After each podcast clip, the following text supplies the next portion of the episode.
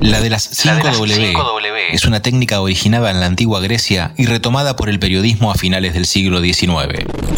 Consiste en la presentación clara y ordenada de un mensaje sobre la base de la respuesta a cinco interrogantes. ¿Qué? ¿Quién?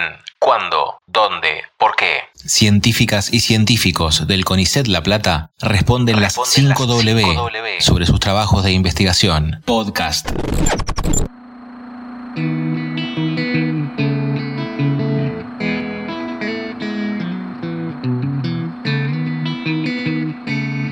Mi nombre es Luciano Segura, soy investigador adjunto de, de CONICET. mis tareas de investigación están relacionadas a las aves, soy ornitólogo, que es una de las especialidades que tiene la, biología dentro de lo que son los animales vertebrados. Me dedico al estudio de la reproducción de las aves y a los ambientes que usan las aves para reproducirse. No trabajo solo, somos un grupo de de investigadores en este momento, pero que en sus inicios las investigaciones las comencé yo en, el norte de la bahía de San Borombón, en un ambiente que se conoce como talares, que son los bosques nativos que tendrían que estar en todo el norte de la provincia de Buenos Aires. Hoy quedan relictos de estos bosques por los grandes centros urbanos, el desarrollo agrícola.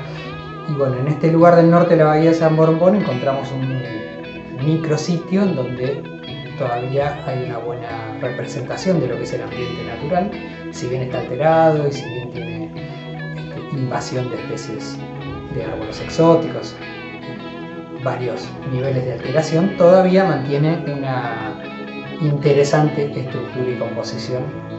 En ese momento, en el 2005, me fui a trabajar ahí. Trabajé con una especie de ave muy emblemática de esta zona del país, que es el cardenal de cresta roja, Barbaria coronata, es el nombre científico. Y lo que me planteé en aquel momento fue tratar, por un lado, de, aportar conocimientos de lo que son las aves neotropicales. Neotropicales significa de, esta región del mundo, ¿no? de, de, Sudamérica, que se conocen bastante poco en comparación con, otros, con el otro hemisferio con otros continentes. Y por el otro lado, ver la relación que existe entre las características de los ambientes naturales y el éxito o las cualidades de reproducción que tienen las aves. Bueno, en aquellos momentos inicié solo, después me doctoré en el 2010, después fui incorporando gente a nuevos investigadores, becarios, doctorandos. Hoy somos cuatro personas trabajando en esta temática de la biología de la, la ecología reproductiva de las aves y la relación con el ambiente. Y nuestro objetivo es tratar de encontrar patrones de cómo le va a las aves al reproducirse en ambientes con distintos grados de alteración y distintos grados de uso de la tierra. Son varios los objetivos que seguimos, siempre fueron varios y ahora que somos más personas se van diversificando las preguntas y las formas de responder a estas preguntas, pero nos interesa, nos sigue interesando aportar conocimiento de especies nuevas, hoy trabajamos con más de 20 especies en total, de cómo se reproducen, dónde están y qué características tienen estas aves desconocidas para, la literatura científica.